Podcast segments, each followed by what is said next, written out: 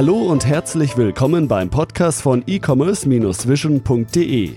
Bei uns gibt es Tipps, Interviews und was es sonst noch zum E-Commerce und Online-Marketing zu sagen gibt. Begrüßt mit mir euren Gastgeber, Thomas Ottersbach. Bevor es mit dem Podcast weitergeht, möchte ich euch unseren heutigen Partner vorstellen. Host Europe gehört zu den führenden Server- und Hosting-Anbietern in Deutschland. Das Unternehmen kennt die Anforderungen der digitalen Community und hat sich insbesondere bei IT-Systemhäusern und Online-Profis als Partner auf Augenhöhe einen Namen machen können. Das Angebot reicht vom virtuellen Server bis hin zu hochleistungsfähigen Dedicated Servern als technische Basis für euer Content Management System, euer Shop System bzw. jedes anspruchsvolle Projekt. Die Host Europe Experten stehen euch dabei 24 Stunden, 7 Tage die Woche telefonisch zur Verfügung. Solltet ihr Interesse haben, die Host Europe Qualität einmal zu testen, dann habe ich ein ganz besonderes Angebot für euch und zwar könnt ihr das Einstiegsprodukt, den Virtual Server, drei Monate lang für nur 99 Cent testen. Alle Informationen findet ihr unter hosteurope.de slash podcast. Viel Spaß!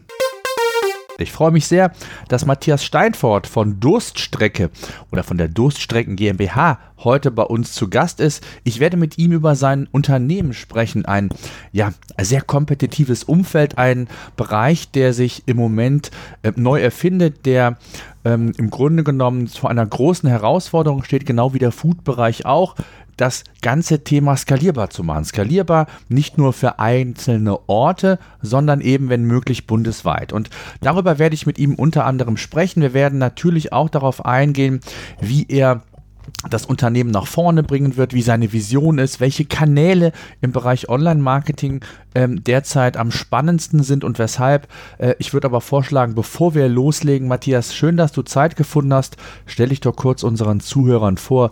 Wer bist du und was machst du ganz genau? Vielen Dank für, für die Einladung, für die Möglichkeit, hier ähm, mich und, und mein kleines Projekt gerade hier nochmal vorzustellen. Ähm, ich bin Matthias Steinfort, ich bin einer der Gründer von der Durststrecke. Ähm, Durststrecke ist der Betreiber der Plattform Durst. Durst hat, wie der Name äh, schon sagt, mit Trinken oder mit Getränken zu tun. Ich erzähle gleich ein bisschen nochmal mehr, was äh, die Idee dahinter ist. Ich selber komme aus der Digitalbranche. Ich habe vor knapp 20 Jahren zusammen mit meinem Kompagnon eine Online-Agentur in Köln gegründet, habe die jetzt 17, 18 Jahre ähm, auch als geschäftsführender Gesellschafter mitverantwortet und ähm, habe jetzt im letzten Jahr mich auf neue äh, Wege begeben mit Durst quasi ein Startup gegründet, wo ich zum einen äh, einen sehr interessanten Markt gesehen habe, zum anderen auch die Möglichkeit gesehen habe, meine Erfahrungen aus den ganzen Jahren mal in wirklich ähm, in, ins Tagesgeschäft mit einbringen zu können und nicht nur auf PowerPoint und äh, in Konzeptform zu bringen, sondern wirklich äh, tagtäglich zu leben. Deshalb habe ich mich dieser neuen Herausforderung gewidmet und genau Durst ist so zumindest äh, unser Versprechen an den Kunden, die einfachste Form Getränke zu bestellen. Ähm, das ist unser Ziel, wo wir hinwollen. Das heißt, wir sind ähm, im, im, im, ja, mal in der Kurzform ein Lieferando für Getränke, ähm, sind aber am Ende des Tages äh, wesentlich mehr, weil wir einen kompletten digitalen Prozess aufbauen, um Getränke ähm, einkaufen, geliefert bekommen, äh, geliefert zu bekommen, äh, bezahlen zu können ähm, und so weiter. Also sprich den gesamten Lieferprozess von Getränken im B2C, aber auch B2B ähm, digitalisieren wollen. Mhm. Vielleicht kannst du uns mal zu Anfang erzählen, wie kamst du zu der Idee?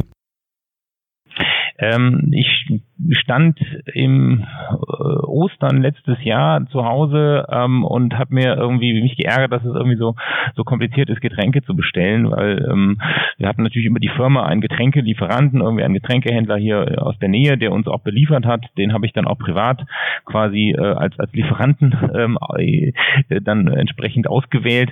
Ähm, nur der Prozess und das ist zurzeit Gang und Gäbe oder häufig der Prozess ist halt so, dass man dort anrufen muss, ähm, dann kriegt man die Aussage, ja, irgendwann am Dienstag können wir vorbeikommen. Man muss dann mit einer mehr oder weniger freundlichen Dame oder einem mehr oder weniger gut erreichbaren Herrn irgendwie seine Bestellung abklappern und, und ab durchgehen, Preise abfragen und so weiter und so weiter. Und dann kommt irgendwann an diesem besagten Liefertag halt ein Mensch, ähm, der dann wenn man Glück hat, äh, ist man zu Hause und er klingelt. Und wenn man Pech hat, ruft er einem dann auf dem Handy an und sagt, ich stehe jetzt vor der Tür. Ähm, und, und bringt einem die Getränke mit Stift und Papier und rechnet dann irgendwie mit seinem Taschenrechner irgendwelche Pfandwerte aus und sagt dann so, ich hätte gern 37,50 Euro. Ähm, nee, Karte geht nicht, Rechnung, na gut, ausnahmsweise. Also insgesamt dieser Prozess ist halt sehr, sehr, sehr noch in der alten Welt verankert, weil er halt so ein paar Besonderheiten hat, aber weil er halt natürlich auch mit ähm, Unternehmen zu tun hat, die in diesem Thema Digitalisierung noch nicht so weit sind, wie es vielleicht andere Branchen bereits sind. So, und aus diesem, aus diesem Selbstbedürfnis heraus habe ich mich dann angefangen, mit dem Markt auseinanderzusetzen, festgestellt, dass es ein sehr spannender Markt ist. Das war auch noch in Köln in den Zeiten, bevor hier ähm, unser Hauptmarktbegleiter ja, Flaschenpost an den Start gegangen ist, der jetzt gerade dieses Thema in, in der Branche halt sehr umkrempelt. Ähm, und meine, meine eigentlich die Idee war einfach, warum kann ich das nicht genauso einfach machen, wie ich äh, mein, mein Taxi per App bestelle oder meine Pizza per App bestelle. Ähm, ich denke halt einfach heutzutage sind solche Convenience-Bestellungen äh, Dinge, die man aus der Hosentasche heraus sehr einfach machen kann. Ähm, und genau da war dann mein Ansatz, ähm, wo ich mich angefangen habe, mit dem Thema auseinanderzusetzen. Mhm. Vielleicht kannst du so ein bisschen, hast du vielleicht so ein paar Marktzahlen mal für uns, dass mal die Zuhörer so einen groben Überblick bekommen, wie groß der Markt eigentlich in Deutschland ähm, im Bereich der, der Getränkelieferanten ist? Also äh, hast du da Zahlen? Also der Markt an sich, wenn man jetzt mal den, den B2C-Markt sich anschaut, in Deutschland werden knapp 20 Milliarden Euro mit Getränken umgesetzt. Also es ist nicht der äh, Außerhausmarkt, also sprich äh, Kneipe und Gastronomie und so weiter, sondern das, was im, im Supermarkt, im äh, Discounter, aber halt auch im, im Getränkeabholmarkt zurzeit umgesetzt wird, ähm, liegt der liegt der Marktanteil und die Marktgröße bei 20 Milliarden. Ähm, davon gehen zurzeit etwa sechs bis sieben Milliarden über sogenannte Fachmärkte über die Theke ähm, der Rest verteilt sich dann auf den auf den Lebensmitteleinzelhandel ähm, und den Discounter. Ähm, man muss natürlich sehen, Getränke sind ein sehr preissensitives Produkt, ähm, wo auch ein sehr hoher Preisdruck drauf ist, schon seit vielen Jahren, weil es halt so das, das Lockprodukt ist, die Kiste Bier für, für einen Zehner, das ist so der, das, der, der, der, der Aufmacher, mit dem viele, viele Supermärkte halt Werbung machen und die Kunden in den Markt bringen. Ähm, zum anderen natürlich äh, gibt es, sag mal, beim Discounter eine Flasche Wasser, wo ich 19 Cent pro Liter bezahle. Das sind natürlich Preise oder, oder Produkte, die ich nicht äh, in einen Lieferservice äh, bringen kann. Das heißt, das Marktvolumen, über das wir sprechen, liegt irgendwo in der Größenordnung von 6 bis 10 Milliarden Euro Umsatz pro Jahr. Ähm, und um noch zwei weitere Kennzahlen zu nennen, ähm, zurzeit ist es so, dass wir über roundabout 7000 Getränkehändler in Deutschland sprechen. Ähm, von denen gibt es ein paar oder Getränkefachgroßhändler gibt es ein paar ganz große, die dann irgendwo ähm, so ein, zwei, drei, die sich im, im, im, in der Größenordnung von einer Milliarde plus minus eine Milliarde äh, Jahresumsatz bewegen und dann geht's halt recht schnell ähm, in den Longtail und dann äh, werden die äh, Jahresvolumen oder Jahresumsätze deutlich kleiner. Will heißen, ähm, es gibt eine sehr breite Struktur von Händlern, Fachhändlern, die natürlich alle einen, einen auch eingeschränkten Aktionsradius haben, weil eine Kiste Bags äh, auszuliefern äh, eben für den für den B2C von was ich Hamburg nach keine Ahnung, Gelsenkirchen, das macht einfach keinen Sinn. So, ne? Das ist, ist ein regionales Geschäft, was ich im Umkreis von, von 30, 40 Kilometern rund um äh, mein Lager quasi betreibe. Und das ist halt das, was, was diesen Markt halt auch auszeichnet. Hm. Jetzt ähm, haben wir das, das B2B-Geschäft. Hast du da auch irgendwie Kennzahlen? Weil das ist ja nochmal so ein eigenes Segment für sich. Wenn Unternehmen, genau wie du gesagt hast, in deinem eigenen Unternehmen, ähm, hast du es auch gehabt, Getränkelieferant. Ich habe es in meinem Unternehmen genauso. Ähm, was hast du da für eine oder gibt es da verlässliche Zahlen, wie groß dieser Markt ist, der ja gerade dann vielleicht sehr spannend werden kann, wenn man das über das Regionale hinaus sieht. Also gerade ähm, das, was du sagtest, dass es sich eigentlich nicht mehr lohnt, nur in seinem Umkreis Getränke zu liefern, sondern dass man sich im Grunde genommen im B2B-Segment auch bundesweit ähm, etablieren kann. Das ist ja das Spannende. Gibt es da irgendwelche Kennzahlen, die du da auch hast, man, wie man, das, wie man den Markt da splitten kann?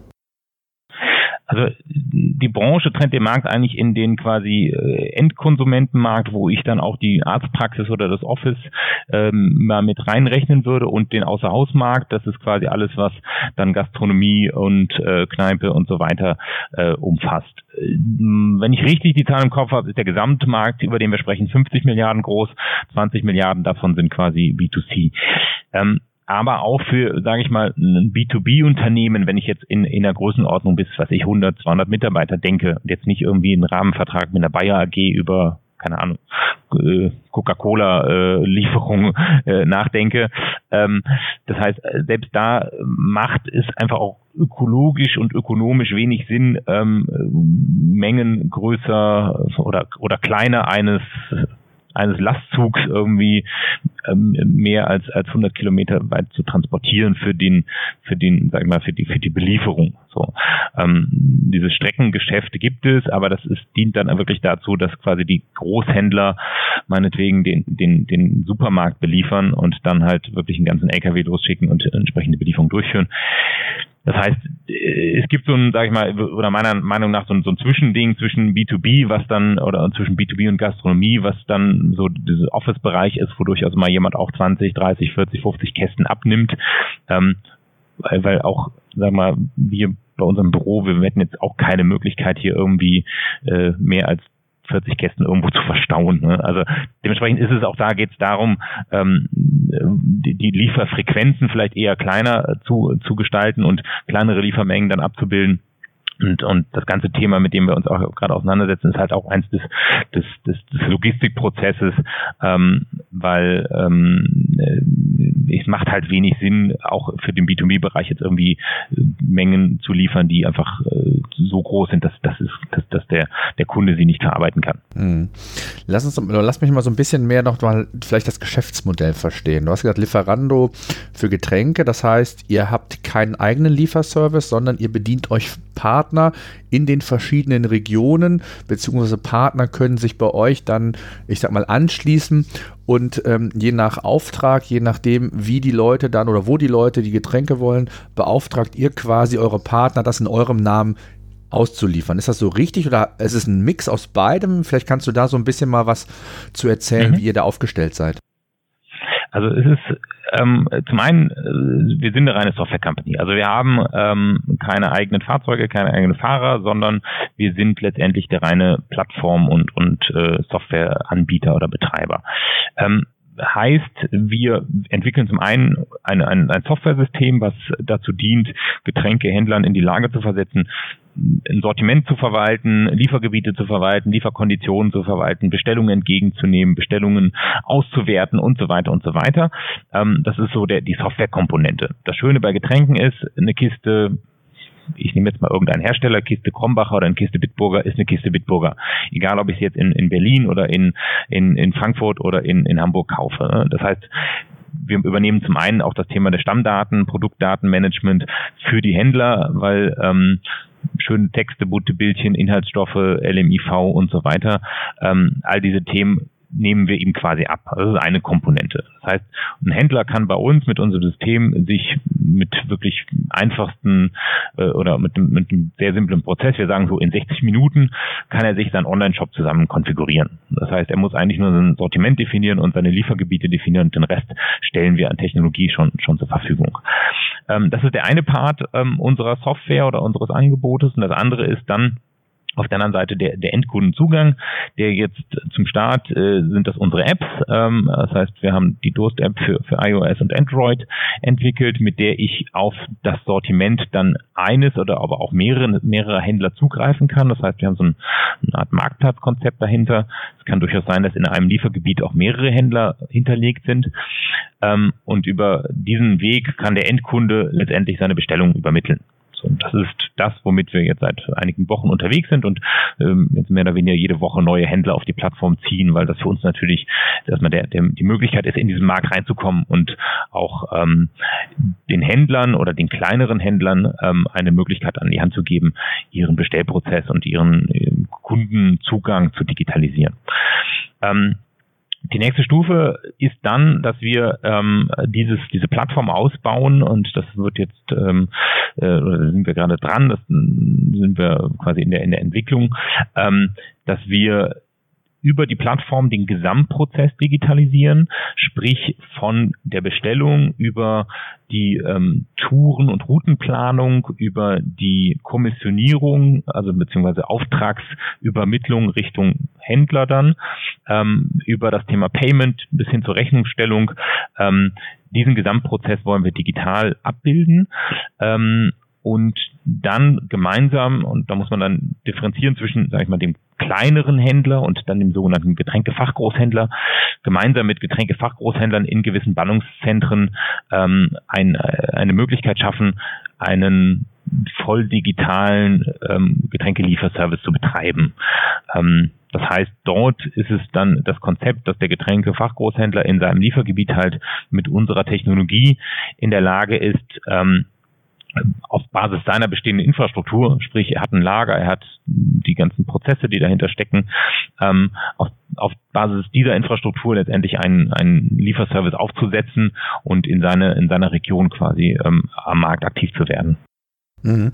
Jetzt ist es ja so, ähm, dass die Tendenz, also korrigiere mich, wenn das nicht stimmt, bei, bei uns ist das so oder auch in Köln, ähm, dass ja immer mehr Getränkefachhändler verschwinden, weil einfach Supermarktketten, Supermärkte und da, wo man überall, ja, ich sag mal, die normalen Lebensmittel für den täglichen Bedarf holt, auch Getränke anbieten.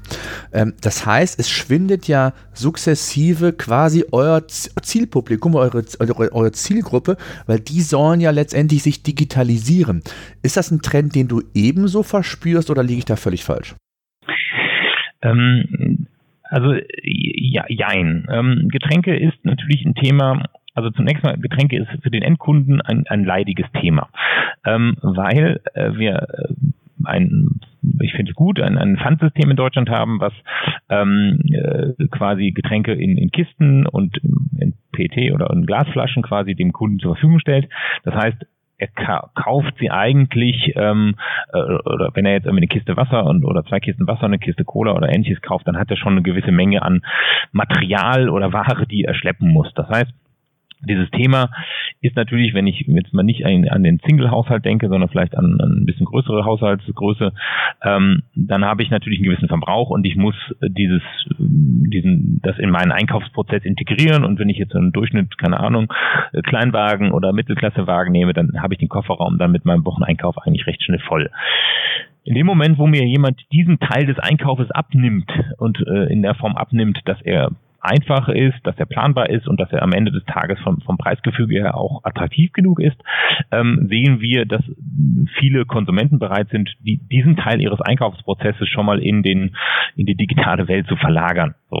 Das Schöne ist, äh, wir haben natürlich einen Marktbegleiter mit der Flaschenpost, die das zeigen, dass, dass sobald sie in gewisse Städte, in Ballungszentren unterwegs sind, dass sie dort halt auch eine Marktdurchdringung erreichen können.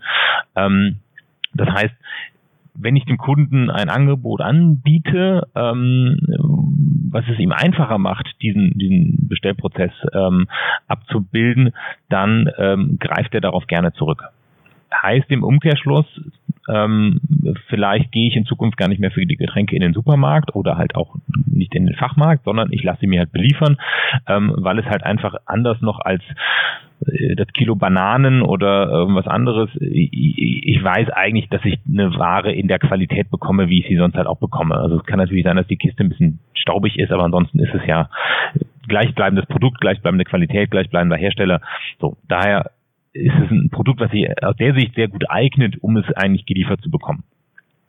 Ähm, und das andere Thema ist natürlich ja, ähm, äh, dadurch, dass wir uns in einem Marktumfeld bewegen, wo sehr geringe Margen äh, nur noch vorhanden sind, also sprich der Preisdruck auf diese Getränkeabholmärkte ähm, sehr hoch ist, ähm, äh, verschwinden da auch viele von. Also muss man so ein bisschen historisch betrachten. Das hat damit zu tun, dass hat irgendwann der, der Lebensmitteleinzelhandel angefangen hat, mit diesen Aktionspreisen das Preisgefüge so zu verändern, dass sie quasi, also wenn ich im Aktionspreis eine Kiste Oettinger für 4,80 Euro in einem, sag ich mal, Discounter äh, in Köln kaufe, dann kann ich davon ausgehen, wenn ich mal die Mehrwertsteuer noch abziehe, dass da nicht viel Marge drin ist für den Discounter. So, das heißt, er verkauft es eigentlich zu einem Preis, wo er entweder nichts dran verdient oder aber sogar drauf zahlt, weil er halt einfach den Kunden in dem Markt haben möchte.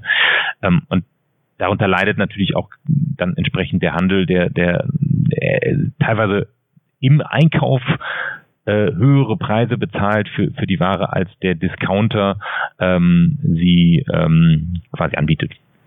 So, und das ist ein bisschen das, das, das Paradoxum ähm, in, in des Marktes, in dem wir uns bewegen. Und deshalb ist es aus meiner Sicht dieses ganze Thema Getränkelieferung oder Lieferservice eher sogar eine, eine Chance für den Fachhandel durch diesen Service auch wiederum ein bisschen weg oder in gewissen, bei gewissen Kunden ein bisschen weg von dieser Preissensibilität zu kommen. Ähm, weil natürlich äh, dieser Service muss bezahlt werden oder, oder dafür ist der Kunde dann auch am Ende des Tages bereit, einen höheren Preis zu bezahlen, als er das ähm, vielleicht dann im, im Discounter äh, bereit wäre. Mm, absolut, kann ich nachvollziehen. Aber jetzt nehme ich nochmal so ein bisschen mit. Also Flaschenpost, du hast es eben erwähnt, ist meines Wissens nach ja einer, der selbst die Lieferung betreibt, in Köln und Umgebung, glaube ich, zunächst. Das heißt, ähm, im Grunde ein eigener Händler, nur online angehaucht mit verschiedenen Versprechen. Ich glaube, innerhalb von 80, 90, 120 Minuten, wie auch immer, wird geliefert. Genau, keine Liefergebühr äh, und, und, und. Ähm, wie schafft ihr das? Und da möchte ich nochmal auf das Geschäftsmodell zurückkommen. Ihr habt Partner. Ähm, wie wollt ihr euch gegen ja, Wettbewerber wie Flaschenpost, es gibt auch andere äh, in anderen äh, regionalen Bereichen hier in Deutschland, äh, die sich da immer die sich äh, auftun. Wie wollt ihr hier qualitativ A mitkommen und B wie verdient ihr Geld? Vielleicht fangen wir mit A an. Also gerade das Thema äh, Lieferzeiten ist ein Thema, Liefergebühren ist ein Thema. Ich weiß von meinen Eltern beispielsweise, die zahlen, glaube ich, einen Euro oder einen Euro 50 beim klassischen Händler hier vor Ort, äh, einen Aufpreis pro Kasten, dann wird das geliefert, wird denen in die Wohnung getragen und, und, und. So, wie stellt ihr das sicher, dass das Thema Lieferung, Liefergebühren, Preise so ist, wie ihr euch das vorstellt? Oder ist, seid ihr vom Geschäftsmodell so aufgestellt, dass der Händler quasi eure Software mietet, kauft, wie auch immer, und euch ist es völlig egal, wie er die Preise deklariert? Ähm, äh, es ist äh, so ein bisschen von beidem etwas. Also man muss, man muss den Markt ein bisschen trennen. Wir haben etwa 50 Prozent der Bevölkerung, die in Städten größer 50.000 Einwohnern leben. Ähm, und wir haben 50 Prozent der Bevölkerung in Deutschland, die lebt in Städten kleiner 50.000 Einwohnern, also mehr oder weniger auf dem Land. Ähm, auf dem Land ist, sieht die Situation einfach ganz anders aus. Da habe ich einfach eine, eine logistische, äh, ganz andere Herausforderung, da habe ich ganz andere Konzepte, da habe ich auch eine ganz andere Bevölkerungsstruktur und da ist es gang und gäbe, dass der Händler dann sagt, ich nehme irgendwie weiß ich nicht, sieben Euro Liefergebühr oder ich nehme einen Euro 50 Aufschlag pro Kiste oder was auch immer. So, das ist einfach dort, weil natürlich auch eine andere Wettbewerbssituation herrscht, äh, wenn ich mit denen spreche und sage hier, aber in, in, in Köln, da macht die Flaschenpost äh, äh keine Liefergebühr und sie schleppen auch in den, in den fünften Stock, äh, da, da schlagen die alle nur die Hände über den Kopf und sagen, äh, Katastrophe. So. Ähm, aber äh, das wird natürlich auch sich, diese Modelle, die funktionieren halt auch nur in, in, in gewissen Ballungszentren, wo ich verschiedene Parameter habe, also günstige Arbeitskräfte, äh, eine, eine, eine hohe Kaufkraft, eine, eine gute Abdeckung und so weiter. Also für uns ist zum einen der, der trotzdem dieser, dieser andere Markt interessant, das heißt diese ländlichen Regionen, dort bieten wir den Händlern auch eine Möglichkeit quasi über unsere Software ähm, einen digitalen Bestellkanal aufzubauen ähm, um, und verkaufen letztendlich unsere Software. Ähm, für die Ballungszentren sieht das ganze Thema wieder was anders aus. Wir haben als Investoren auch Getränkefachgroßhändler an Bord, ähm, die selber ein Interesse haben zu sagen, naja gut, ich muss in diese Region, muss ich irgendwas tun. Ich möchte selber aktiv werden und auch in dieses Thema Getränkelieferung investieren. Und ich habe auch gewisse Infrastrukturen, die, die die Flaschenpost alle aufbauen muss, die habe ich ja. Ich habe ein Lager, ich habe Kommissioniermitarbeiter, ich habe den Zugang zum Markt im Sinne von, ich habe Zugang zum Lieferanten, ich kann die Ware beschaffen und so weiter.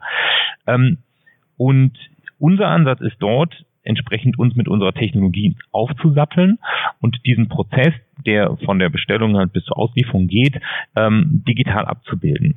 Wir wollen nicht eine Flaschenpost dann aus den Großhändlern machen, sondern wir haben ein bisschen anderen Ansatz. Unser Ansatz ist eher zu sagen, ähm, wir geben dir Kunde ein Lieferzeitfenster von 60 Minuten. Ähm, das kriegst du am nächsten Tag in der Regel, vielleicht sogar am selben Tag, aber du kriegst halt ein, ein fixes Lieferzeitfenster, vielleicht auch sind es auch zwei oder drei irgendwann pro Tag. Also du wählst aus einem Lieferzeitfenster, was Kleines, was wir dann mit einer gewissen Vorlaufzeit dann auch nochmal minimieren werden, sobald unsere Tourenplanung durch ist. Ähm, und sagen, eigentlich ähm, wir finden das Modell von Picknick sehr, sehr spannend. Also unser Ansatz äh, entstand parallel ungefähr dazu, aber so ein bisschen wie Picknick, ähm, da gerade im Bereich Lebensmittel das in das Thema reingeht, sagen wir, ein kleines Lieferzeitfenster für den Kunden ähm, mit einer mit einer sehr hohen Planbarkeit ist eigentlich für dieses Thema attraktiver als zu sagen, ich kriege sofort in Anführungszeichen 120 Minuten Zeitfenster wenn es gut läuft. Ähm, wenn es ein warmer Sommer ist, habe ich auch schon durchaus drei oder dreieinhalb Stunden gewartet. Ähm, sprich, 60 Minuten Lieferzeitfenster ist aus unserer Sicht attraktiver als diesen Momentkauf, ähm, wo ich natürlich wiederum Einschränkungen habe. Also sprich, ich gehe morgens früh äh, an, meine, an meine Kiste Wasser, nehme die letzte Flasche raus, muss aber zur Arbeit. Das heißt, mein Lieferzeitfenster ist jetzt erstmal für die nächsten acht, neun, zehn Stunden irrelevant. So, ich bin, bin nicht mehr im Haus, ich kann nicht mehr liefern. Wenn ich aber die Möglichkeit, äh, oder beliefert werden, wenn ich aber die Möglichkeit habe zu sagen, ähm, ich sehe, okay, meine Getränke neigen sich dem Ende zu, ähm, Handy raus, Bestellung absetzen und ich kriege für den nächsten Tag ein Lieferzeitfenster vorgeschlagen von 60 Minuten, das meinetwegen um 16.30 Uhr bis 17.30 Uhr liegt, dann kann ich mich darauf einstellen, dann kann ich sagen, okay, das passt für mich, ähm, dann bin ich halt vielleicht eine halbe Stunde früher zu Hause. So, also das ist so ein bisschen der Ansatz, den wir gehen, ähm, der natürlich sich auch ein Stück weit daran orientiert, was haben wir für, für Grundvoraussetzungen, wie können wir ähm, mit den Händlern da zusammenarbeiten ähm, und wie können wir mit einem anderen Skalierungsansatz auch an das Thema rangehen. Äh, das, das, das Modell von Flaschenpost, ähm, um es da nochmal gegenüberzustellen, ist natürlich auch, wir gehen mit sehr viel Ressourcen und diesem einen Prozess in einen Markt rein und weiß ich, sind dann in Köln mit 120 Fahrzeugen, ich weiß nicht am Ende, wie viel es jetzt wirklich sind, ähm, sind dann dort unterwegs, weil wir natürlich da auch ähm, voll hochskalieren müssen. So, und dieses Modell können wir in der Form nicht fahren. Ähm, glaube aber auch eher, dass es eher so ein Modell ist, ähm, wir, wir gehen in einen Markt rein und wachsen sukzessive und breiten unser Liefergebiet aus, fangen vielleicht erstmal mit, mit vier, fünf, sechs Postleitzahlen in einem Ballungszentrum an und, und skalieren dann sukzessive, bis ähm, eine Marktdurchdringung erreicht ist. So, das ist die Strategie, mit der wir an den Markt gehen, ähm, die ein bisschen unterscheidet und wo wir glauben, dann auch äh, gegenüber ähm, äh, den Wettbewerbern dort ein, ein Differenzierungsmerkmal am Ende des Tages auch zu haben. Mhm. Jetzt ähm, musst du mir doch noch erzählen, wir waren beim Geschäftsmodell, wie verdient ihr Geld? Du hast ja das ist ein Mix aus beidem, also ähm, ist es eine vermietet ihr quasi euren Shop? Ihr werdet dann prozentual an den Abverkäufen mitbeteiligt oder wie läuft das genau? Äh, wir werden äh, pro Transaktion bezahlt, also wir haben ein transaktionsbasiertes Lizenzmodell. Ähm, wir machen das nicht abhängig von Umsätzen, sondern wir machen es abhängig von Warenkorb-Items ähm, und äh, das ist Teil oder ein, Teil unseres unseres unseres Businessmodells, nämlich quasi das Lizenzgeschäft. Das andere ist ähm, sicherlich das Thema der Vermarktung oder der, sage ich mal, der Vermarktung dieses Endkundenzugangs, Sprich, ähm, man muss auch äh, sehen, dass wenn man sich so ein bisschen die, die Media Spendings der großen Brauereien zum Beispiel anschaut, deren Marketingstrategien noch sehr analog auch unterwegs sind oder sehr klassisch unterwegs sind und sich aber jetzt auch sukzessive halt in diese digitalen Geschäftsmodelle verlagern. So, und das ist natürlich auch eine, eine Säule, ähm, mit der wir planen, ähm, sprich gemeinsam dort entsprechende Vermarktungs Platzierungen oder ähnliche Konzepte auch ähm, in, in unserem System anbieten zu können. Das heißt, ihr habt im Grunde genommen den Zugang zu den Kundendaten, bekommt jeder eurer Händler selbst, also autark. Da verfügt ihr nicht im Ganzen drum, dass ihr auch noch sagt, über, ich sag mal, entsprechende BIs äh, könnt ihr sogar noch Hilfestellungen leisten, was ähm, ich sag mal, Kundendaten angeht, mögliche Verhaltensformen, wann wie bestellt wird, in welchen Zyklen. Das wiederum hat Auswirkungen auf das Thema Kundenbindung, was ja gerade auch in dem Segment, wo wir darüber sprechen, ein ganz entscheidendes ist. Du hast ja gesagt, die Margen sind sehr gering. Das heißt also, die Wiederka Wiederkaufquote quasi, wie man so schön sagen würde, ähm, sollte gegeben sein, damit man auch als Händler letztendlich den Kunden langfristig äh, bedient bzw. binden kann. Ähm, das habt ihr nicht oder ist das eine Kombination, was ihr auch anbietet, wo der Händler dann davon profitiert? Doch, also das ist, das ist gerade, das haben wir jetzt gerade vor, vor zwei Wochen äh, quasi implementiert. Ähm, jeder Kunde kriegt nach der Bestellung mittlerweile eine E-Mail mit einer Kundenzufriedenheitsbefragung, ähm, wo wir, wo wir einen NPS-Score ermitteln, wo wir äh, bestimmte äh, Fragestellungen auch zu, äh, an den Kunden stellen, um einfach diesen Rückkanal natürlich auch zu schaffen. Zum einen halt auch im Sinne unserer Plattform oder unseres, unseres Systems ähm, die Kundenzufriedenheit sicherzustellen, zu messen und auch die Händler zu bewerten und gegebenenfalls auch Maßnahmen zu ergreifen, wenn Händler dort aus dem Raster rausfallen. Ähm, zum anderen aber auch, und das ist, glaube ich, auch für den, für den Händler halt interessant, überhaupt mal einen qualifizierten äh, Feedback-Kanal zu schaffen. Das heißt, früher war es dann so, der Fahrer hat die Kisten dahingestellt und äh, hat dann vielleicht ein Trinkgeld gekriegt. Das war so das, das, das, das Kundenfeedback, was es dann gab. Ähm, aber ich habe keinerlei Benchmark, ich habe keinerlei, ähm, keinerlei Rückmeldung in, in einer qualifizierten Form. Das ist zum Beispiel etwas, was wir den Händlern auch bieten. So, dass sie überhaupt zum einen eine, eine Rückmeldung, qualifizierte Rückmeldung kriegen, zum anderen aber auch einen Benchmark kriegen und sagen, naja, andere Händler sind vielleicht so und so aufgestellt. Ähm, also das ganze Thema Daten ist ein, ein, extrem spannendes, insbesondere zum Thema Kundenbindung, aber halt auch im Punkt der Vermarktung. Ähm, wem gebe ich vielleicht jetzt, wenn nehmen wir mal eine große Brauerei sagt, ich bringe jetzt auch ein Weizen auf den Markt, ähm, äh, ich möchte das aber einer bestimmten Kundengruppe nur mal jetzt erstmal mit, mit einem besonderen Aktionspreis anbieten, dann kann ich solche Modelle natürlich mit, mit einem digitalen, mit einer digitalen Plattform viel einfacher fahren, als ich sie mit ähm, in einem Abholmarkt zum Beispiel fahren könnte. Das heißt also, der also Händler macht das in eurem Namen oder macht er das auf eigene Rechnung in seinem Namen? Ähm, es, äh, wir haben beide Modelle sagen wir so. Weil ansonsten, ansonsten müsste er ja, also sonst hättet ihr ja Problem, die, sag mal, auf die Daten des einen Händlers zuzugreifen. Wenn er das in seinem Namen macht, äh, könnt ihr das zwar für den Kunden machen, aber jetzt als um die Gesamtplattform, die ihr aufbaut, also das Ökosystem, äh, ist es ja dann schwierig, auf deren Kunden oder die Kundendaten zu nutzen für andere, stelle ich mir vor, ne? Rein auch von der Daten, vom Datenschutz her und generell auch, äh, um da eine, eine strikte Trennung halt zu haben, oder? Hm, naja, der, der, der, der Kunde stimmt ja in dem Moment, wo er unsere Plattform nutzt, auch unsere Nutzungsbedingungen. Okay. Ja, okay. Also in dem Moment haben wir auch ein Vertragsverhältnis mit dem Kunden. Ja, okay. Das ist, das ist genauso wie wenn du bei Lieferando oder bei MyTaxi bestellst, dann gibt es ja auch entsprechende Datenschutzerklärungen, die du, die du ein, den du einwilligst und so machen wir es auch. Ähm, wir nutzen natürlich da anonymisierte oder anonymisieren die Daten entsprechend, aber wir können natürlich dann äh, gewisse Cluster daraus auch ableiten und diese entsprechend auswerten bzw. vermarkten. Ähm, das ist natürlich ein, ein, ein sehr interessantes Feld, wo wir noch ganz Absolut. am Anfang stehen, aber ja, ja. wo natürlich auch äh, sich in den nächsten Jahren der Markt insgesamt entwickeln wird. Ne? Ja, und vor allen Dingen also, Asset, was ihr habt, was äh, regionale Anbieter ja nie in der Größenordnung dann mal haben können, wenn ihr das Ganze national vielleicht sogar auch mal, können wir, sprechen wir gleich noch drüber, internationalisiert, ne? Ähm, ja, Internationalisierung ist ein bisschen, zumindest in unserer Gedankenwelt, noch ziemlich schwierig, weil ein zentraler Punkt ist halt das Pfandsystem wenn ich die, äh, wobei ich jetzt gelesen habe, Frankreich will auch ein Pfandsystem einführen, vielleicht wird es dann spannend. Ähm, aber ähm, äh, bei, bei dem Thema Getränke, du hast halt in Deutschland, was ich, 10, 15 bundesweite Player, also die großen Brauereien und ähm, äh, das, was da aus Atlanta ähm, kommt, äh, das sind natürlich die großen äh, Marken, die du überall findest. Aber sobald du in das Thema Wasser, Saft, aber auch natürlich auch Bier gehst, trinkt quasi jedes Postleitzahlengebiet, würde ich fast schon sagen, äh, äh, das, was, was, was, was es halt kennt. Ne?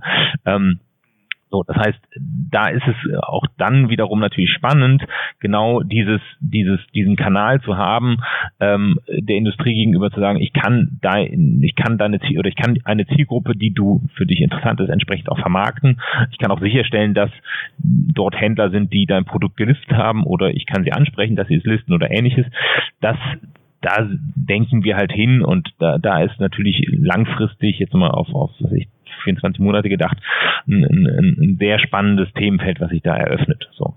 Ähm, und anders als jetzt im Bereich ähm, äh, Food Pizzeria, wo, wo dann irgendwie es schon einen gewissen Wettbewerb gibt, sehen wir dort auf dieser Plattformebene noch keinen großen, keine großen, keinen großen Wettbewerb. Es gibt zwar ein, zwei Marktbegleiter, die ähnliche Systeme wie, wie wir aufgebaut haben, aber ähm, mit, mit einer ganz anderen User Experience und mit einer ganz anderen äh, Strategie dahinter.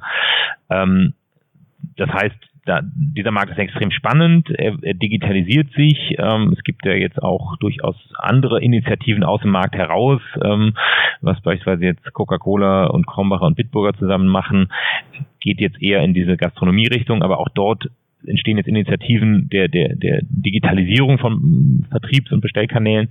Ähm, das heißt, das Thema ist dort extrem spannend. Ähm, die Branche ist gerade an, an einem Punkt, wo, wo sie feststellt, dass sie digitalisieren muss und dass sie darauf reagieren muss. Ansonsten machen es halt andere. Und unser Ansatz ist halt eher zu sagen, wir machen es gemeinsam, ähm, wir machen es in einem Stück weit auch, auch partnerschaftlichen Verhältnis. Ähm, und äh, unterstützen letztendlich dann die, die oder nutzen die Strukturen, die da sind, statt zu sagen, wir, wir gehen jetzt disruptiv an das ganze Thema und, und wollen alles über Bord schmeißen. Mhm.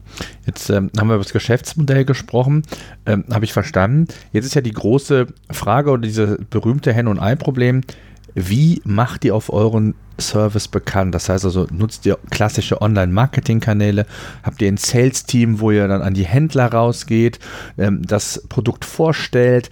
Was sind so eure Kanäle jetzt, ähm, die ihr euch ausgeguckt habt, wo ihr getestet habt vielleicht auch schon, um jetzt wirklich euer Geschäftsmodell auch skalierbar zu machen, also wirklich den ja sogenannten Proof of Concept umzusetzen, zu sagen, so funktioniert das nicht nur regional in Köln, sondern auch wirklich ähm, in Deutschland um bei dem Markt einfach mal zu bleiben. Was sind da so eure Kanäle und wie war ist also deine Herangehensweise gewesen? Ähm, also man muss natürlich zum einen sehen, wir haben äh, immer äh, unsere Henne kann das Ei immer nur darlegen, wo quasi unser Händler auch äh, unterwegs ist. Ähm, das heißt, äh, wir haben natürlich unsere Marketingaktivitäten erstmal auf, auf äh, Maßnahmen aufgesetzt, die sich äh, soweit vom, vom, vom Targeting her auf, auf Postleitzahlenebene oder, oder Liefergebietebene runterbrechen lassen, die entsprechend aber dann halt auch skalierbar sind und wo wir sagen, okay, meinetwegen, wir sind jetzt in Baden-Baden unterwegs, dort haben wir quasi einen Händler, der liefert die Postleitzahlengebiete XYZ ähm, und mit denen können wir jetzt in seinem Liefergebiet gemeinsame Aktionen fahren, ähm, nutzen da klassische Online-Marketing-Kanäle wie, wie Facebook, wie Google, ähm, wir nutzen aber auch äh, Themen wie ähm, wie, wie Postwurfsendung, Print. Ähm, ähm, wir stellen den Händlern ähm, entsprechende Marketingunterstützung zur Verfügung, äh, Branding, Fahrzeuge, Branding der Fahrer und so weiter. Ähm, also sprich, wir helfen am Ende des Tages auch ähm, diesen Händlern jetzt erstmal zu, ein Stück weit Hilfe zur Selbsthilfe. Ähm, ein schönes Beispiel, also, um auch nochmal so ein bisschen zu zeigen, in welchem Digitalisierungsgrad die unterwegs sind. Der eine hat jetzt irgendwie, hat jetzt seine App quasi live geschaltet oder, oder seinen Zugang live geschaltet und postet dann auf seiner Facebook-Seite äh, zwei Fotos von Vor- und Rückseite unseres Flyers, den wir ihm zur Verfügung gestellt haben. Also man sieht so ein bisschen dieses äh, aus der analogen Welt in die digitale, das ist für die halt natürlich auch noch ein gewisser Schritt, den sie gerade ähm, lernen müssen und wo sie, wo sie reingehen. Ähm, äh, daher ist das natürlich auch äh, erstmal noch, noch viel, viel Arbeit, die wir da gemeinsam mit den Händlern vor uns haben. Ähm, aber wir glauben halt auch, dass ähm, dadurch, dass wir eine einheitliche Brand schaffen über diese ganzen Händler hinweg ähm, haben wir entstehen natürlich irgendwann Synergieeffekte. So, das heißt, es gibt Weiterempfehlungen, man vermarktet das dann nur an einer Stelle, man muss nur einmal SEO machen, man muss nur einmal äh, Pressearbeit machen und so weiter.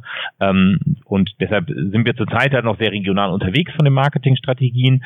Ähm, und, und warten jetzt einfach noch ein Stück weit, bis wir eine gewisse Marktdurchdringung haben. Dafür sind wir mit einem eigenen Sales-Team dann auch unterwegs, um die Händler anzusprechen.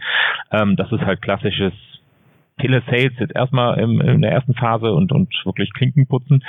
Ähm, aber wir sehen halt eine sehr hohe,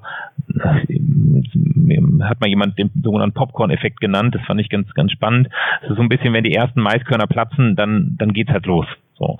Und das sehen wir halt gerade, weil wenn der eine von dem anderen hört, oh, da, da ist jetzt in der, der ist jetzt in der App, dann will der nächste nachziehen und so weiter. Und das ist natürlich den Effekt, den wollen wir natürlich auch mitnehmen und nutzen, ähm, um in den Markt reinzukommen. Das heißt, ein bisschen so auch vergleichbar wie Flixbus, ne? denen gehören die Busse ja auch nicht, sondern die haben letztendlich Partner, mit denen sie zusammenarbeiten. Das heißt, so wird auch euer oder so sieht euer Branding aus, dass ihr quasi euren Händler ausstattet, wie du gesagt hast, mit eigenen Autos oder zumindest mit dem Brand, mit den, den Fahrer entsprechend auszustatten. So kann man sich das so ganz grob vielleicht vorstellen, ne? Mhm. Mhm. Genau, genau. Also sprich, so ein Lieferando äh, macht das ja ähnlich. Macht genauso, ähm, ja. Da kriege ich auch meine, meine, meine T-Shirts oder, oder, Jacken oder ähnliches. Ja, ja, genau. Und der, der ähm, Imbiss auf, von der Ecke oder Sushi-Laden hat dann auch den, den Aufkleber von Lieferando am Fenster genau, kleben und genau. so dann halt. Ne? So muss man sich das, genau. glaube ich, vorstellen. So, weil man muss natürlich auch jetzt, ohne den, den Händlern dann zu nahe zu treten, aber das können sie am Ende des Tages auch nicht leisten. Man muss natürlich sagen, wenn ich irgendwie Getränke äh, Schmitz äh, GmbH und, und KKG heiße ähm, und mir irgendwann mal vor äh, 15 Jahren ein Logo habe designen lassen und da eigentlich mein Marketingkonzept dann aufhört, ähm, dann kann ich natürlich am Ende des Tages auch nicht in einer digitalen Welt mit mit äh, entsprechenden ähm, ja mit entsprechender Komplexität äh, bestehen. Dem muss ich nichts über Attributionsmodelle oder oder äh, Multi-Channel-Marketing erzählen. Der sagt einfach wo müssen die Kisten hin? So, und er ist am Ende des Tages, glaube ich, auch dankbar, dass er, dass er sich um dieses Thema dann nicht kümmern muss. So. Äh, weil er, weil er natürlich auch merkt, seine bisherige Zielgruppe ähm, die, die irgendwie bisher am Telefon äh, äh, alle zwei Wochen die, die, die Kisten Wasser bestellt hat, ähm, die wird natürlich auch irgendwann älter und älter und irgendwann ist sie dann nicht mehr da. Das heißt, er muss sich natürlich auch Gedanken machen, wie gehe ich mit diesem Thema um, wenn ich ähm, da in, in Zukunft auch, auch ein Stück weit bestehen möchte. Mhm, absolut. Jetzt ähm, ist es ja so, wie geht ihr denn von der Strategie vor? Also geht ihr auch nach einer bestimmten Region für Region vor? Weil man hat ja auch, oder ihr habt ja, denke ich mal, auch nur unbegr nicht, nicht unbegrenztes Marketingbudget. Das heißt, ihr müsst schauen, wie kriege ich A, meine Händler, welche Ballungsgebiete kann ich erfassen und dann macht ihr gezielt Werbung in Facebook oder bei anderen Kanälen. Wie muss man sich das von der Strategie und von der Herangehensweise vorstellen? Ähm, genau, am Ende ist genau so. Also wir haben eine Liste von, von Städten, die wir jetzt gerade abarbeiten, wo wir einfach jetzt auch so ein bisschen, sage ich mal, äh, uns immer so den, den Champion rausgesucht haben, den wir gerne dabei haben möchten. Ähm, also sprich an, an Händlern, die wir gerne auf, das, auf die Plattform ziehen ähm, und ähm, bekommen auch durch die, sage ich mal, Organisationen aus der Branche heraus. Da gibt es verschiedene Verbände und und und Einkaufsgesellschaften und und ähm, Gruppen und ähnliches. Ähm, aus diesem heraus bekommen wir auch sehr positives Feedback, ähm, weil sie halt da auch das, die, die Chance sehen, quasi ihre Mitglieder oder ihre Interessensvertretungen ähm, oder, oder die, die Händler, deren Interessen sie vertreten, ähm, entsprechend auch auch quasi, dass sie eine Unterstützung bekommen so oder eine Chance bekommen, in diesem digitalen Wettbewerb auch irgendwo mithalten zu können. Ähm, daher bekommen wir von der Seite natürlich auch äh, ein guten, gutes Feedback und eine gute Unterstützung. Ähm, es ist auf der anderen Seite auch für die Industrie ein sehr spannendes Thema, weil die natürlich auch sehen, ähm, der Markt verändert sich und ich muss irgendwie weg von meinen klassischen, keine Ahnung, äh, Plakat- und, und Werbespot-Themen mal irgendwie in diese digitale Welt rein. Ähm, das heißt, auch von deren Seite gibt es natürlich dort Unterstützung und Interesse, wie man, wie man äh, mit dem Thema äh, umgehen kann und, und wie man quasi die Händler auch unterstützen kann. Ähm, und äh, genau, aber letztendlich ist es so, natürlich, wie du sagst, unser Marketingbudget ist nicht unbegrenzt. Ähm, wir müssen es äh, sinnvoll einsetzen, um den Händlern ein Stück weit auch zu unterstützen. Aber wir sagen auch, am Ende ist es ein Stück weit Hilfe zur Selbsthilfe. Ihr müsst auch selber was machen. So, wir, ihr könnt jetzt nicht nur darauf warten, dass irgendwie äh, die App live geschaltet ist und äh, dann wird, dann werdet ihr mit Bestellungen überschüttet, sondern ihr müsst auch dann irgendwie eure eure Bestandskunden motivieren, die App zu nutzen ähm, und äh, dann halt diesen, sag mal, diesen viralen Effekt am Ende des Tages auch zu zu, zu fördern. Ne? Also wir haben ähm, selber einen Testballon hier selber betrieben, ein paar Wochen lang ähm, und haben sehr sehr positive Resonanz, was was die App betrifft und was auch das, das das, das Konzept betrifft, bekommen ähm, und setzen natürlich da auch dann auf, auf äh, eine, hohe Weiterempfehlungsbereitschaft der Kunden, ähm, wenn sie zufrieden sind mit diesem Modell oder mit diesem System. Mhm. Ähm, kannst du ein bisschen was über den Status quo sagen? Wie viele Leute seid ihr im Unternehmen? Wie viele Händlerpartner habt ihr schon gewonnen? Wie weit seid ihr da? Ähm, kannst du da was zu sagen? Ähm, also das Team ist jetzt knapp ähm, 15 Leute, würde ich sagen, groß. Wir sind jetzt seit einem gutem Jahr, ein bisschen mehr als einem Jahr sind wir, sind wir, äh, sag ich mal, mit dem Thema, beschäftigen wir uns mit dem Thema. Also wir haben im Juli, glaube ich, die, die GmbH gegründet letztes Jahr. Ähm, und äh, jetzt in der Zeit das Team aufgebaut. Wir haben Anfang des Jahres ein, eine Finanzierungsrunde gemacht und haben aus der Branche heraus drei ähm, Getränkefachgroßhändler an Bord geholt, die quasi uns äh, äh, finanziert haben oder die erste Finanzierungsrunde jetzt mit uns gemacht haben, die am Ende des Tages auch in der Vorbereitung gerade sind, in gewissen Regionen ihren, ihren Lieferservice aufzuschalten. Ähm, wir sind jetzt mit unserer App ähm, seit, ich glaube, zwei Monaten quasi live und ähm, haben nach, nach einer Testphase jetzt seit ungefähr vier Wochen sind wir dabei, die Händler einzusammeln. Ähm, Stand heute würde ich sagen, sind es jetzt so, so ein Dutzend Händler, die auf der Plattform sind ähm, und wir bereiten aber jetzt eigentlich jede Woche neue Händler vor. Also das ist quasi, gibt jetzt eine Pipeline dahinter von Händlern, die wir sukzessive quasi auf das System aufschalten. Uns kam so ein bisschen äh, in die Quere der, der doch sehr heiße Sommer, weil äh, die Damen und Herren oder überwiegend Herren da in der Branche hatten halt alle so viel zu tun, dass sie ähm, mit dem Thema gar nichts äh, anfangen konnten. Jetzt wird es ein bisschen kühler und dann haben sie auch wieder ein bisschen mehr Zeit, sich um Digitalisierung zu kümmern. Das heißt, wer das jetzt mal einer testen wollen würde, äh, geht es im Moment nur in Köln, Region Köln. Wie, wo habt ihr angefangen, euren Testballon? Oder äh, wie ist jetzt so der weitere Plan, das dann bundesweit auszurollen? Also du hast gesagt, klassisches Telesales, das heißt, ihr habt eine Salesmannschaft dahinter sitzen, die jetzt die Händler aktiv angehen und daraus resultierend ergibt sich dann die weitere, äh, der weitere Weg oder wie muss man sich das vorstellen? Hm. Ja, es ist ein bisschen, ist ein bisschen auf zwei, zwei Ebenen findet das statt. Also das eine ist, ähm, ja, wir haben, wir haben die, ähm, wir haben jetzt die Händler, wir sind beispielsweise in Krefeld sind wir unterwegs, wir haben angefangen vor den Toren von Köln hier in Dormagen, in einem kleinen Liefergebiet. Ähm, wir haben in, in Baden-Baden, in Limburg, in St. Ingbert, in wirklich auch vielen kleineren Städten sind wir jetzt schon, ähm, äh, haben wir Händler freigeschaltet. Ähm, das kann man die Postleitzahl einfach bei uns auf der Webseite www.durst.shop kann man das Postleitzahl eingeben und checken. Das wie gesagt, deckt noch nicht wirklich bundesweit das, das Liefergebiet ab. Ähm, wir bereiten jetzt gerade mehrere Händler vor, mit denen wir quasi auch in größere Ballungszentren reingehen.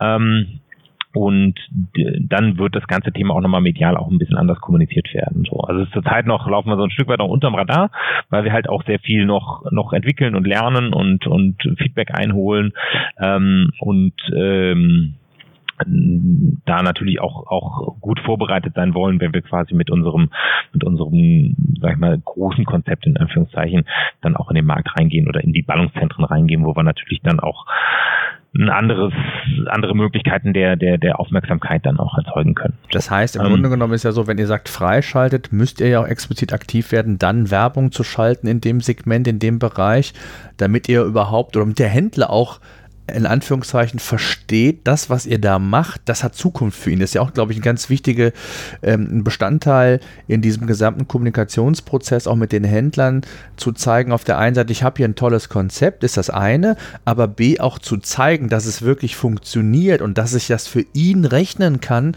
neue Zielgruppen zu erschließen, neu oder auch mehr Umsatz zu generieren. Darum geht es ja auch für den Händler oder für den Fachhändler. Das ist, glaube ich, jetzt ja dann die spannende Phase, in die ihr dann ein eintretet, äh, um zu sagen, wir machen jetzt quasi auch die Power, damit hinten raus am Ende des Tages was ähm, für dich bei herumkommt und du siehst, dass dieses Konzept, was wir hier vorhaben, auch tatsächlich funktioniert. Das ist ja so die, die Herausforderung dann für euch, ne?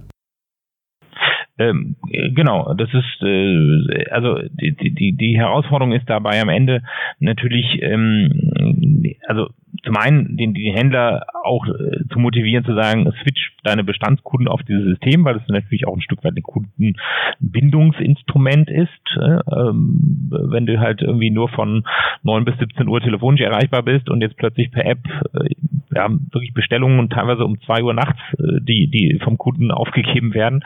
Ähm, also sprich, äh, du hast natürlich plötzlich einen ganz anderen Bestellweg oder einen Bestellkanal, den du anbieten kannst. Ähm, das ist sicherlich eine Komponente. Die andere ist klar, genau, sobald wir einen Kunden in einem Liefergebiet live geschaltet haben, dann nehmen wir ihn unsere, nehmen wir entsprechend in unsere Facebook-Kampagnen auf, dann bauen wir entsprechende SEO-Pages und, und ähm, äh, machen entsprechende ähm, Optimierungen in den Bereich. Ähm, wir machen aber auch halt, ähm, weil diese Händler häufig auch schon quasi, sag ich mal, Marketinginstrumente haben. Die haben vielleicht einen Getränkeabholmarkt, wo sie auch schon Flyer, Werbung machen. Da unterstützen wir sie ähm, und äh, unterstützen sie quasi in ihren in ihren Postwurfsendungen, die sie eh schon äh, verbreiten. Ähm, das heißt, das ist natürlich ein Stück weit so ein Co-Marketing, was wir dann auch gemeinsam gemeinsam entwickeln. So, ähm, aber äh, jetzt mal aus der Business-Sicht und aus der Startup-Sicht klar, wir haben natürlich klassisches Henne-Ei-Problem. Wir müssen erstmal irgendwie äh, eine gewisse Menge an Händlern bekommen. Und auf der anderen Seite müssen wir den Händlern natürlich auch irgendwie zeigen, dass die App funktioniert und dass da Bestellungen rüberkommen. Ähm, auf der anderen Seite müssen wir dann wiederum ähm, mal eine gewisse Größenordnung erreicht haben, um dann auch attraktiv für weitere Partner, Vermarktungspartner oder ähnliches zu sein. So, aber das ist, das ist gerade das ist ein das spannende Thema. Das, das, ist die spannende Phase, in der ihr euch gerade bewegt. Ne? Genau, ähm, genau. Was sind denn so eure... mal auch zu sehen, das Produkt ist auf dem Markt, das funktioniert jetzt, man kann die App runterladen, man kann, man kann darüber bestellen ähm, und kriegt Kundenfeedback und das ist extrem, äh, extrem spannend. Das war ja auch so meine oder ein Teil meiner Motivation, warum ich gesagt habe, ich will, sage ich mal, aus dem Agenturgeschäft äh, mich ein Stück weit zurückziehen und äh, mich wirklich mal um so ein Produkt, um so eine Produktentwicklung kümmern. Weil so nah dran an dem Kunden ist man halt sonst eigentlich nicht. Äh, das ist das Schöne daran. Absolut, absolut.